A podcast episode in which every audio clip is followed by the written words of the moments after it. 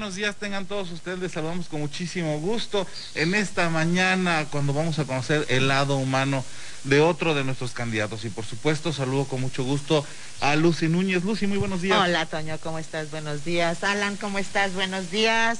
Lucy, buenos días. Toño, buenos días. Y a todo el público que nos está escuchando a través de la SQ Mañanera. Una mañana rica, fresca. ¿Cómo cambia el clima cuando llueve en San Miguel?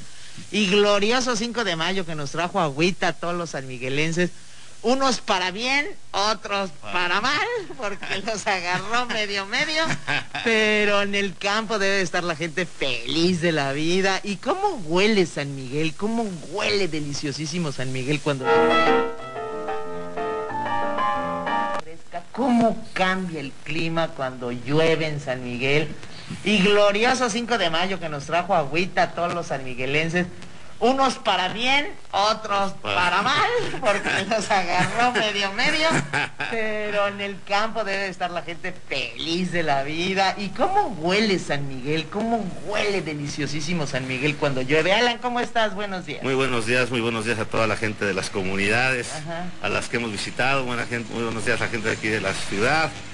Sí, nos agarró por ahí distraídos en la lluvia ayer, pero padrísimo, yo estaba en la comunidad, nos empapamos pero la verdad este visité Ciénega de Juana Ruiz hace tres años y me llovió. Entonces nos tuvimos que estar sentados abajo de unas gradas de una como especie de ruedo que tienen ahí. Y ayer igual, o sea, ya fue tradición que cada tres años me llueve allá, pero padrísimo, yo feliz. Y como bien dices, huele como a tierra mojada. Hijo, riquísimo. riquísimo. Bueno, en comunidades obviamente pues está el campo y ahí el olor a campo fresco, pero en la ciudad, la limpia la ciudad y las calles, sobre todo las que están empedradas, las que tienen tierrita y todo. ¡Qué delicia! ¿Cómo brilla la piedra bola cuando, cuando llueve? Cuando llueve, sí. Hay dos olores riquísimos. El de la tierra mojada y el de una panadería que conozco. cuando pasas, cuando pasas por ahí, ese olor. Ah, yo dije se va a poner de tradicionalista, el mastranto y la manzanilla. la panadería de Bueno, también es tradición. No, pero, pasas y estás así, de repente así, ah, así como que empiezas a Como las caricaturas. que empiezas a flotar por el olor y luego ya ah. aterrizas en la, en la, esquina siguiente. Pero es una realidad. Sí, sí. Ah, pero padrísimo que haya llovido. Yo creo que todos estábamos muy contentos y felices de que ya, pero que siga lloviendo, porque no, que no, que no sea nada más. Sí, nada más un bomberazo, ¿no? Sí, sí, sí. Oiga, pues como conocen ustedes perfectamente a Alan Romo, Alan Romo es el candidato a la presidencia municipal por el Partido Verde, que hoy vamos a conocer un poquito más sobre su persona, sobre sus hobbies, sobre qué hace Alan Romo cuando no cuando tiene algún tiempo libre, que nos cuente sobre su día a día. Así que pues arráncate, Alan. ¿Tú, tú naciste en San Miguel? No, yo nací, yo nací en la Ciudad de México. Ajá. Eh, mi papá tomó la decisión de venirnos cuando yo, iba. Por supuesto, hijo de don Rafa Romo. Que un, saludo a mi papá. Eh, que todo el mundo lo conocimos de, toda la vida. Y yo creo que él es el que te metió a ti el rollo político, porque eh, toda la vida Rafael Romo siempre estuvo muy involucrado en cuestiones. Siempre fue candidato varias veces por diferentes partidos. Fue el primero por un partido aquí en San Miguel. Luego fue el primer candidato por otro partido en San Miguel siempre fue un luchador social. Me acuerdo que venía a la radio desde chiquillo, me lo acompañaba y es que la luz está, nos están robando, es que aquí traigo mis papelitos. y sí, a través, a través de, él fue que yo me empecé a involucrar en una campaña política. Él tenía un muñeco, un super PT y una botarga que hizo, ¿no? No sé, así, uno así muy, muy fortachón y yo tenía como 12 años. Ya había pasado una campaña anterior que yo lo acompañaba y me gustaba ir con él. Yo ahorita traigo a mi hijo en la campaña. o sea, esto es generacional. A mis dos hijos y más o menos la misma edad. Yo tenía en aquella época como 10 en la primera. Y ahorita traigo a la niña que anda dando mis flyers. Y mira, papá, a mí no me da pena. Hacia la chiquita, pero bueno. Y llegamos y me dice, oye, ¿sabes qué? Yo lo vi que estaba molesto. Le dije, ¿qué pasó? Me dijo, es que la persona que se iba a poner a botarga no, llegó. Le dije, pues vámonos, órale. Me dice, pues jalas, órale. Entonces llego y, en aquella época llegamos ahí a, una comunidad, a mucha, y los chiquillos impresionados con el super PT. Y pues me dice, pues diles algo. Y yo, ¿ah?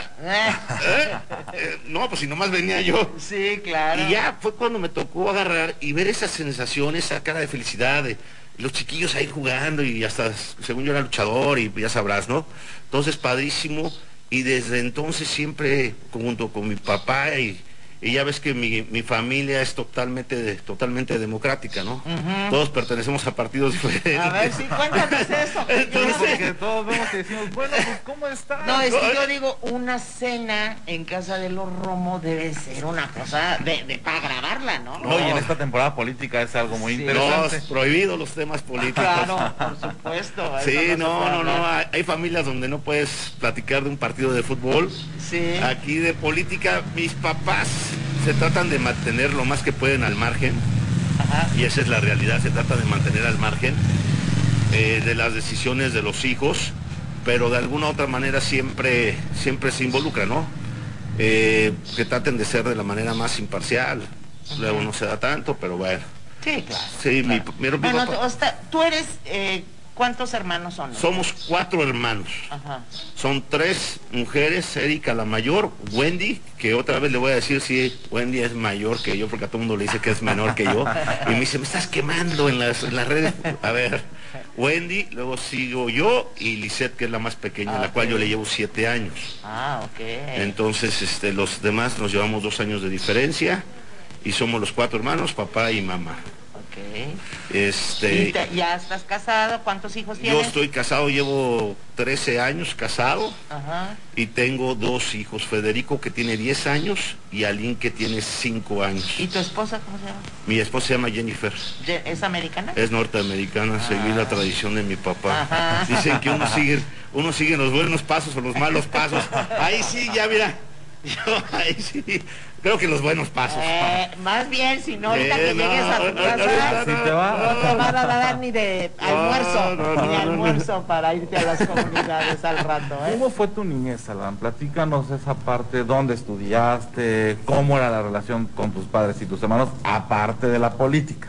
Fíjate que, que la relación, la, la relación muy buena, este, mucha gente me dice, ay, pues, la verdad sí conocemos bastante gente aquí en lo que viene en la ciudad, también fue porque pasé por demasiadas escuelas. Ajá, eras un poco rebelde. Eh, mm, no tanto rebeldo, inquietón. Era... Pinolillos en las asentaderas, decía mi papá. Era de los que siempre estaba invitado para las pláticas en todo el salón, el que necesariamente vamos aquí.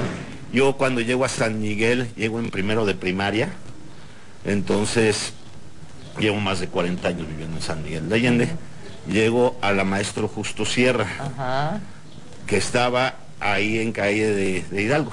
que bueno, todavía sigue, estando. sigue estando. En el mismo lugar. Y de ahí, este, por cuestiones de que mi hermana Erika, esa era la guía, ¿no? Cambiaba de escuela Erika, Erika decidía, y ahí iban todos, los hermanos atrás en fila, como borregos. ella le gustó porque una amiga de ella estudiaba en la Fray Pedro, entonces nos cambian a Fray Pedro ahí en Mesones y ya nos cambian a todos los hermanos a mesones y ahí estudié todos los demás, que fue tercero, cuarto, quinto, sexto de primaria. Y luego de ahí subo a, bueno, entro a la Liovino Zavala. Estoy en la Liovino Zavala. ¿En San Juan de Dios? En San Juan de Dios, quien pierde la mañana pierde el día, quien pierde la juventud pierde la vida. este, pero de ahí es, por cuestiones de inquietud, mi papá se enoja conmigo y me, y me cambian a la Fuego Nuevo. Por cuestiones de inquietud. A ver, uno tiene 13 años, está ahí como que, como que la, la pildorita de la inquietud ah. empieza ahí a, florecer entre, entre niño y joven. y, ahí uno se siente súper adulto. Y ya, y me estuve también un año y medio. cambiaron a la Fuego, a la Fuego Nuevo. Luego me regresan a la Liovino, porque me dieron cuenta que era más inquieto acá. Ajá y ya era parquero, ya era nada andaba en otros ahí. Entonces me vuelven a regresar. Luego de ahí entro a Celaya al Marista. Luego del Celaya al Marista me regresan al Pípila. Ajá, la prepa terminada. la, prepa. Luego me regresan, no, de ahí me mandan a Querétaro a la del Valle de México. Y ah, o sea, tú terminas la prepa en, Querétaro. En Querétaro. Después de pasar por tres preparatorios. Tres preparatorios. Es que yo quería conocer gente. Mira, adquirir este, historias, pláticas, amistades que hasta la fecha las sigo conservando, los de Celaya, los de Querétaro, y de ahí me quedo y estudio la preparatoria y la universidad de la Universidad del Valle de México. Ok. Que sufro un, estudio Derecho.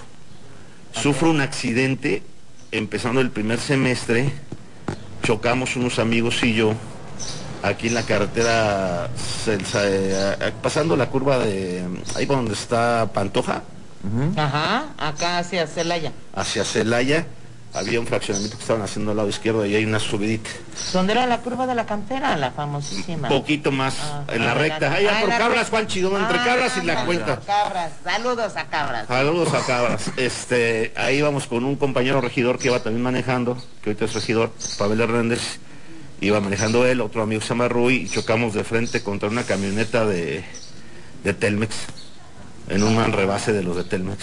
Uh. Y yo venía agarrado en un coche hacia atrás, cuando no tenían los coches sin- este, este, cinturón de Cinturón. seguridad, en medio, y por no, cuando chocamos por no volar, me deshago toda esta parte del brazo, Oh. multifragmentaria, me ponen un, un aparato y me rompo la cadera, crack.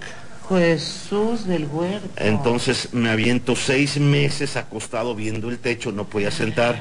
La realidad es que lo sí estuvo muy difícil, pero las amistades que brillaron en aquella época, todo el mundo iba a mi casa, ya sea a jugar, a, acom- a acompañarme, el taquero aquí de calle Nueva, que digo yo calle Nueva, aquí Panchito el Deudas, este ¿Y te iban a visitar? Me iban y me llevaba tacos, me iban a visitar y así me aventé seis meses. Entonces pierdo un semestre y luego ya lo empiezo otra vez, pero aquí en San Miguel, en la, ahí en calle de Zacatelos. En el- la Universidad del Valle. Otra vez vuelvo a tener más amistades, más gente.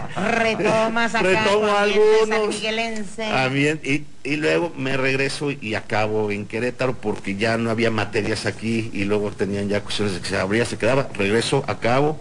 Luego de ahí me voy dos años a Houston a vivir y a trabajar con un amigo en una galería de arte Ajá.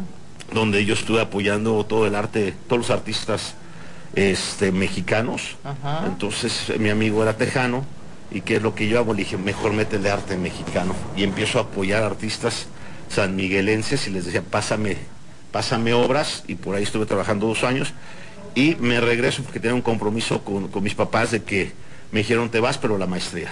Ah.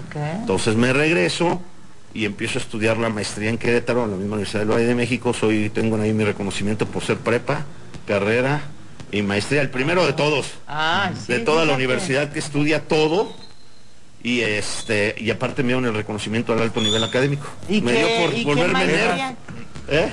Me- volverme Eras nerd. matadito entonces. Me volví en aquella época, fue como ¿Y qué, qué, qué maestría tienes? maestría en Derecho Fiscal. Ah, órale. pero aparte, o sea, al grado me volví, o sea, la gente no me lo Super nerd.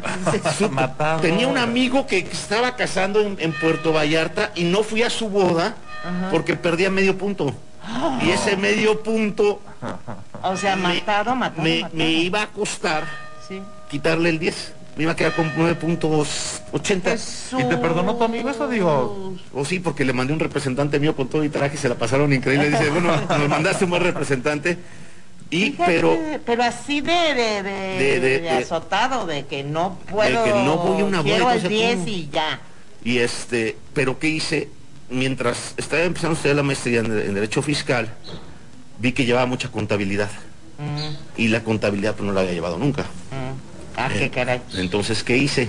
Pues me metí a estudiar aquí en una universidad que estaba ahí arriba en, en Plaza Real del Conde, que ahora está aquí en- por una plaza, Ajá. y me metí a estudiar contabilidad.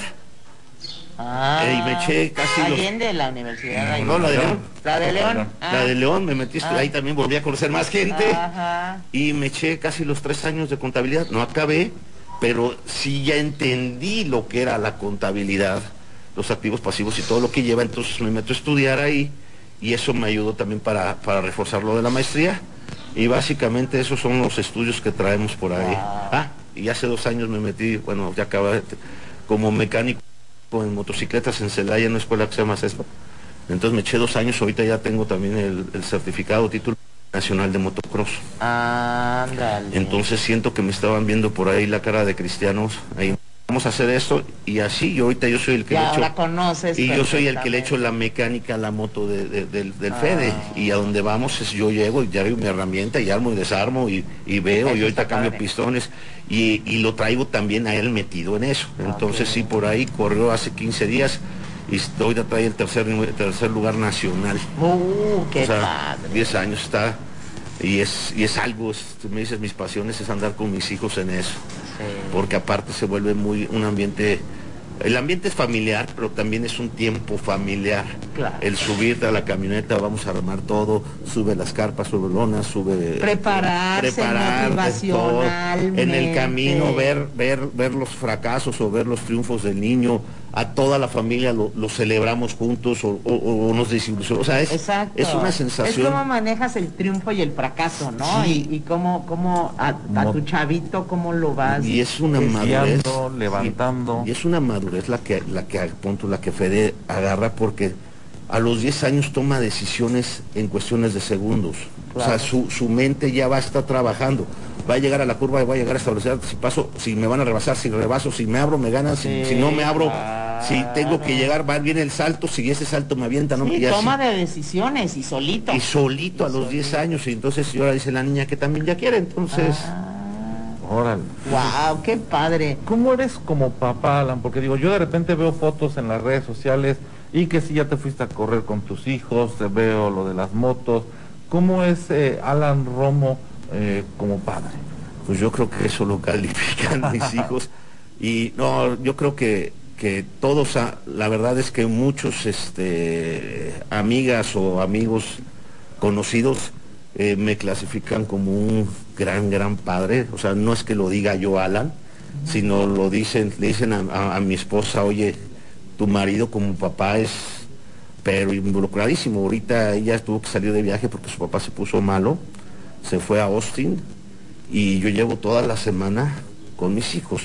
No es algo, o sea, no me pesa lo más mínimo, ni mucho menos, pero ahorita entre hijos y campaña, sí, pues sí. sí está un poco complicado. Ahorita la niña está en clases, tiene cinco años, yo ya dejé el desayuno hecho, Ah, pues soy bueno para cocinar, es mi, siguiente, ah, mi siguiente, mi siguiente estudio, yo creo. programa cocinando con nada. me, hice un panque de plátano antier, y la gente me dice, o sea, el que me conoce dice, me cae que si te viera realmente la gente y viera lo que haces y cómo, y en la mañana ya les hice, les dejé los juegos, les dejé todo, desperté al más grande y le dije, hijo, se conectan, aquí están, ahorita vengo, voy a una entrevista y regreso y yo ya me vuelvo, o sea, ya me sigo el día, por eso es que también esta semana ellos me han estado acompañando a campaña, y han estado muy entretenidos, están felices, papá, vamos a campaña, llegan su playera, llegan con todo, y me gusta porque, porque también van viendo el lado de San Miguel, hay un lado bonito, hay un lado difícil, hay un lado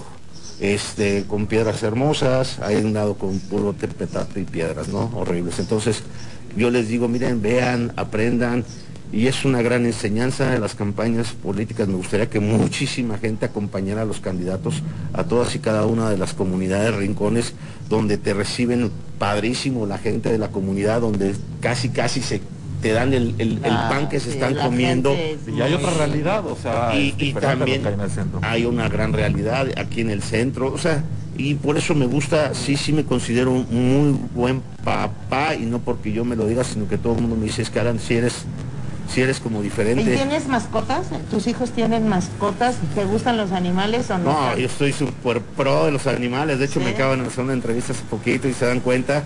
Sí, tengo ocho perros, de los cuales siete son adoptados.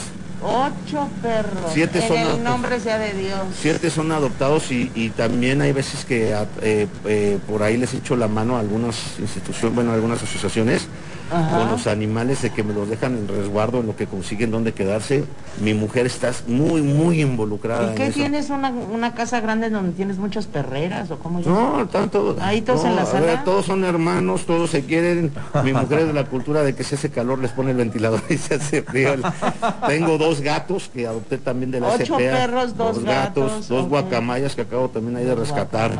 Las acabo de, las estoy en un rescate de esas guacamayas que un norteamericano fue y, en una de las propiedades de mi papá que la rentaba dijo, yo ya me voy, deja dos perros y deja, y deja las guacamayas. Entonces yo dije, papá, yo me encargo. Me dijo yo, no, yo, yo, no, dije, no, mira, a ver, a ver, ahorita yo me encargo de los animales y este, y ahí tengo dos perros, dos pastores alemanes, si alguien, si alguien quisiera adoptarlos, eh, ahí están. Aprovechando el viaje. Aprovechando el viaje porque están preciosos, los perros están preciosos pero los voy a visitar o van mis hijos o, mi esposa a visitarlos y están entonces mi mujer ya está ya regresa llorando que porque el perro está llorando y pero sí estaría este si alguien por ahí preciosos y ahí son los animales que tenemos hasta ahorita. Sí sí tenemos. Las guacamayas me llamó mucho la atención. Bueno eh, tienen que tener papeles y todo, peligro de extinción y, y la verdad es sí está pero ¿qué haces? ¿las dejas? No, Digo, porque eres ecologista, entonces sí, tener guacamayas. sí, pero dejarlas, o sea, ahorita por eso estoy también tratando de ver dónde poder colocarlas y que realmente se vayan las guacamayas pero sí es, es un tema pero también si son animales que siempre han estado en cautiverio no tienen, puedes de tienen, 30, tienen 32 años de edad, más o menos las guacamayas, ya que, o sea... Pues es muy difícil que se adapten a Yo lo que llevan, llevan nueve años viviendo en esa, en ese, en esa, propiedad, y yo creo que ahorita sí es, es el compromiso de bajar, llevarles de comer, subir, cómo están, pero que atenderlas y ver qué se va a hacer, Y están padrísimas, la verdad que están padrísimas, y luego se le ponen a jugar con los perros y les quieren morder la raíz a los perros, sí, sí soy de animales. Y, mucho. Yo en el momento quise estudiar veterinaria, ¿eh? la verdad era algo que me gustaba. Y ahorita veo que los veterinarios les van muy bien económicamente. Oye, y entonces la onda de querer ser presidente municipal de San Miguel de Allende. ¿Ha sido regidor? Sí. ¿Qué otros? el eh, Instituto de la Juventud. Ah, el Instituto de la Juventud que ya nos habías platicado, en la vez pasada. instituto.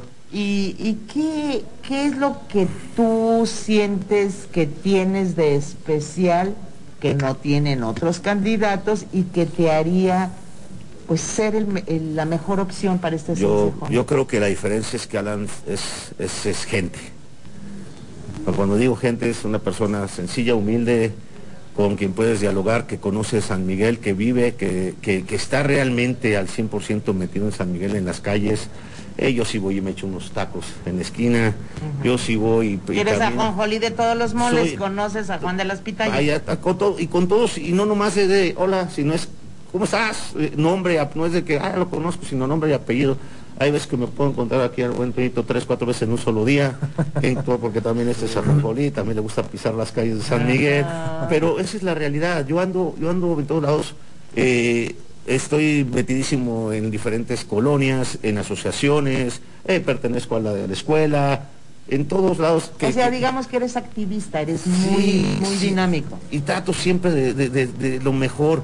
Que si el equipo de fútbol de la escuela de los hijos que ahí andaban, pues ya me volví entrenador y mm. quedaron campeones. No por mí, ah. no, por mí. no, no, no por mí, por ellos. Pero necesitaba nada más el, la, motivación, yo soy muy motivacional, yo nomás te digo, dime cómo sí, no me digas no, o sea, no me digas, oye, esto no sé, no, dime sí, cómo le vamos a hacer. Yo soy un sí, no un no. Entonces, eh, yo creo que San Miguel eh, necesita un poquito más. Lo que está mal hecho hay que arreglarlo y, lo que está bien hecho hay que seguirle y hay que seguir componiendo y armando y, y reconocer el trabajo de la gente.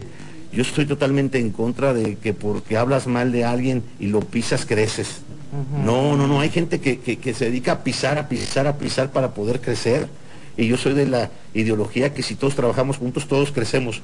Aunque tú tengas un milímetro más arriba, por ser a lo mejor el líder de ese proyecto, ese milímetro... Pero es más padre jalar a pero, todos. Pero todos crecen como la espuma. Va creciendo la espuma y tú vas en esa puntita de la espuma y ahí van creciendo. Y al final vas buscando el beneficio el beneficio de todas las diferentes ideas que vas con las que vas creciendo. Entonces yo soy de, esa ideología y la trato de llevar en práctica siempre. Oye cantas no, ni más. ¿No No, no. ¿No cantas? No, y fíjate que me, yo siempre... O escribes así, no, le escribo. poéticas. le, reclamé a mi mamá que, que fui a clases de órgano un tiempo, de piano, Y luego le reclamé a mi mamá que cómo era posible que me sacó de las de guitarra. Ajá. Imagina, tocas la guitarra, te van a invitar a todos lados. Claro, pero, claro, pues, siempre, el- el- siempre eres el rey de la fiesta porque agarras la y- y pachanga. mi y todos papá, mi papá sí toca Tu todos los papá es muy instrumentos. y ya musical, yo sé que y- tu papá es muy alegre en y cuestión sí. de la música y tú no y, sacaste na- ese. y tampoco el baile, porque mi es re bailador. Sí. Mi mamá es muy bailadora y yo nomás con ¿No? los dos pies izquierdos, pero mal. Y sí me dan ganas de echarle. No, no, no, no. No no. Tiene el ritmo, No mijito. tengo el ritmo, pero sí este, lo que es el guitarrista y el portero, siempre los van a invitar porque no hay que ser portero. ¿Qué te iba a decir? ¿Y qué es lo que más tú disfrutas de San Miguel? ¿Qué es lo que más te gusta y te apasiona de San Miguel? Me encanta el, el ir caminando y saludar gente y platicar. Me dice mi mujer, es que tú te horas, te horas en platicar su gente. Eh, si hablamos de San Miguel como ciudad, pues, es una belleza nuestra parroquia. O sea, es, es decir, vivir en San Miguel es como... como- Y más si es, si es chilanguito, porque yo también soy chilanguita, algo que pasa aquí en San Miguel que, que jamás pasaría en México, es que si vas en tu carro y vas atrás de un coche y de repente el día adelante baja el vidrio y se pone a cotorrear con el que va caminando, ¿no? Sí. Y se pueden pasar tres, cuatro minutos, Minutos. y el de atrás dice, ah, pues estaba hablando con su cuate. No, en México No. no, pasan No. ni 10 segundos Ya cuando ya te la están mentando con el claxon a todo lo que da. Y aquí no, No, aquí como que todo mundo sabe que, ah, bueno, ah, pues se encontró a su cuate, ¿no? Sí, eso, eso está eso, padre. Fíjate que yo casi no voy a la ciudad de México, o sea, no voy. Yo tengo, Ajá. yo creo que sin ir tres, cuatro años, ¿eh? O sea, yo no voy. Yo eh, sí ando por acá con lo de mi chavo, de las motos, Ajá. pero no, no, no salgo a la Ciudad de México. Yo llegué pues a los, a los cinco, a- cuatro años de edad. Yo no conozco algo más que San Miguel. Mi papá tiene propiedades todavía en la Ciudad de México y, y una de mis hermanas, Wendy, ahorita iba allá, pero yo no, yo evito, ya cuando me mandaron a Celaya yo ya estaba molesto porque iba a Celaya, ¿cómo no iba a quedarme aquí en San Miguel? Cuando me mandaron a Querétaro estaba molesto, luego ya me quedé un tiempo, pero luego iba y venía todos los días. Yo sí estoy muy arraigado, o sea, sí, yo no conozco algo más. Mis compañeros de primaria, secundaria, me encanta San Miguel. eh, yo eh, vamos a las pongo ahorita el ejemplo de las carreras de motos. eh, si si el, hay uno que, que es el que narra ahí con micrófono, que también trae redes nacionales y, y es muy visto, el Piolín, una- un saludo por ahí. Y este, el, el buen amigo Piolín narra y, San, y, y Federico Romo San Miguel de Allende y San Miguel, y, y ya ni siquiera dice el nombre de, de Fede, dice, San y el Cor San Miguel de Allende va en tercero y San Miguel, o sea, Ah, y, y- y- es, padre, y es orgullo. padrísimo, es orgulloso y la gente me dice, wow, y ah, ya llegó el de San, o sea, no es Alan, es ya llegó el de San Miguel de Allende, y la verdad es, y, y en vez de decir, ay, no, yo soy, no, no, no, yo al contrario me siento así como, sí, yo soy, mira, yo soy el de San Miguel de Allende, entonces yo amo esta ciudad, toda la vida siempre he estado ¿Y metido. cómo eres tú como jefe? O sea, pensando en que tú pudieras ocupar, ahora sí que eh, el, ser el presidente municipal de San Miguel de Allende, ¿cómo eres como jefe? ¿Eres, eres eh, supongo, bueno, hay que buscar que tengas autoridad, que Soy tengas exigente, liderazgo, soy exigente. pero al mismo tiempo respeto, ¿no? Soy, soy, ¿Cuál sería tu estrategia para soy, que soy ser un buen exigente, jefe? soy exigente, sí, me gusta que las cosas se hagan bien, no me gusta que se hagan dos veces las cosas porque cuesta, cada vez cada error cuesta, dicen que orden, orden supervisada, eh, orden dada y no supervisada se la lleva La tostada, hay que estar ahí. No, yo considero que si tú puedes dialogar y hablar, no necesitas gritar. Yo creo que tú puedes llegar y decirle, saben que hay que hacer las cosas, hay que ser motivacionales, hay que siempre mantener un respeto con, con- con quien estés laborando. Siempre hay una línea muy delgada en que en, en- en- en faltar respeto, pero también en el abuso de, de amistad y confianza. Hay que saber que hay un liderazgo, hay un, hay un jefe. O sea, cuando uno ha estado en, en las dos posiciones, yo también tengo empleados, pero yo también soy empleado o he sido empleado. Y creo que es, es cuando te das cuenta cuál es, dónde puedes tú, tú llegar, dónde puedes jugar, dónde no debes de jugar y dónde puedes tú en un momento determinado hasta dónde poder regañar y hasta dónde no. Eh, pero siempre yo creo que con mucho, mucho respeto.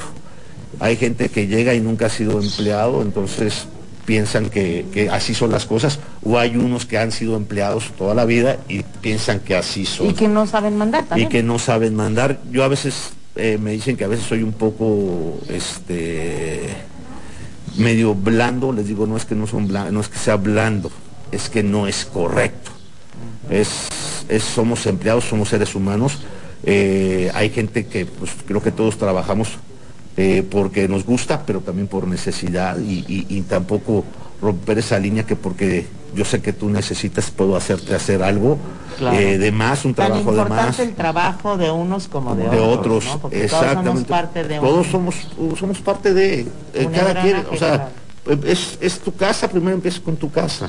La labor de la gente que trabaja contigo en tu casa, o sea, él decía así, no, no, no, son mis colaboradores, somos colaboradores, trabajamos. ¿Por qué? Porque si yo también le hago a la jardinería, yo soy el jardinero de mi casa, contrato a una persona que va por echarle la mano más a él que el trabajo que hace, porque es algo que me gusta así, yo hago la jardinería. Entonces, pero, pero también se vale el, el exigir pero sin falta del respeto. Una pregunta, ¿la diferencia política en tu casa ha sido motivo de división o de distanciamiento entre hermanos? En un principio sí, pero, pero hasta ahora, bueno, en un principio pudo haber sido eso, pero después fue la relación de hermanos. Eh, tenemos buena relación en tres hermanos, yo con, con dos de mis hermanas, con una no tengo muy buena relación, yo respeto las decisiones que tome cada uno de mis hermanas. Yo trato de mantenerme al margen de los problemas entre hermanos. Me dicen, oye, se me hace más fácil evitar que confrontar. Entonces yo evito las confrontaciones porque una confrontación no te va a llevar a nada. Mejor evitas y le doy vueltas sí ha, sido un poco difícil, de repente si te enojas, mi papá de repente anda con uno y luego ya con el otro, y les jefe, ¿qué pasó? Ahorita anda muy, andaba muy pegado conmigo, no andaba medio malo, ya este, dice que ya se, suba conmigo a la campaña, ahorita soy el único que está participando, porque sí no es fácil que de repente pues dos hermanos participen y por partidos diferentes y te sientas... complicado. Imagínate que llegues al ayuntamiento, dos regidores, hermanos de uno de un partido, otro del otro partido. Entonces, por ese lado sí es un poco chocando, porque al fin y al cabo, pues, todo es tu hermano, es tu sangre, pero te conoces al 100 y sabes qué le gusta y qué no le gusta y sabes dónde, dónde picar la costilla para que, para que brinque, ¿no? Entonces, pero dentro de lo que cabe bien, ¿eh? Bien, bien, bien. Mi papá sí está ahorita muy clavado en que estemos aquí y él está ahí apoyando y se emociona mucho. Qué bueno. Alan, pues ya estamos llegando al final de la entrevista. Toño, ¿alguna pregunta final para terminar la, entrevista o le dejamos las palabras a Alan para que cierre su pues Yo creo que la pregunta sería, Alan, eh, hoy ya que pusiste al humano, ¿qué le dirías a la gente para que se identifique contigo en esta parte humana, que vean que cómo es? ¿Qué le dirías para que este 6 de junio pues tachen, señalen o circulen donde está... Pues yo lo único que les digo, y es una realidad, yo solo, yo no puedo, ¿eh? Yo solo no puedo llegar a la presidencia municipal. La única manera, y se los digo de corazón, de la manera más humilde y, sincera, es con el apoyo de todos y cada uno de ustedes. Es la única manera de llegar. Yo, eh, mi compromiso va a ser con los sanmiguelenses. Yo sí eh, eh, regresaré a las comunidades, yo sí cumpliré lo que digo, mi palabra vale. Yo no necesito firmar documentos mi palabra vale y también decirles que aquí está un Alan Romo dispuesto a hacer lo mejor que se pueda por San Miguel de Allende. Y como les digo, solo yo no puedo. La única manera de poder hacer eso que San Miguel, que San Miguel necesita es con la ayuda de todos y cada uno de los sanmiguelenses. Muy bien, pues muchas gracias Alan por estar con nosotros esta mañana a las gentes que nos hicieron favor de eh, mandar sus mensajes. Hay muchos mensajes de apoyo aquí en el WhatsApp. Roberto López, Mario Edén Domínguez, Frida Cervantes, eh, Chapita, se llama Chapita, Emanuel, Emanuel Salazar todos hablan para, bueno, pues sumarse contigo, te echan porras, arriba el Partido Verde y bueno, pues nosotros te damos la bienvenida y te deseamos muchísima suerte. Y bueno, pues adelante, a ver qué pues pasa el 6 de junio. Este 6 de junio no es quien gane, qué candidato es el que gane, sino el único que tiene que ganar es San Miguel de Allende. San Miguel de Allende necesita crecer, necesitamos economía, necesitamos muchas cosas y espero eh, contar con la confianza de todos y cada uno de ustedes para lograr lo que necesitamos hacer, los objetivos que traemos y muchas, muchas gracias a todos aquellos que nos han estado apoyando. Eh, ha sido muchísima la gente que me sigue apoyando y va diciendo, Alan, échale, échale, échale. Y nomás quiero decirles, no hay enemigo pequeño, ni enemigo grande. Alan, muchísimas gracias. Lucy, gracias, muchísimas gracias y nosotros nos escuchamos y nos vemos a las 2.30 de la tarde porque ya saben, este 6 de junio Tú decides.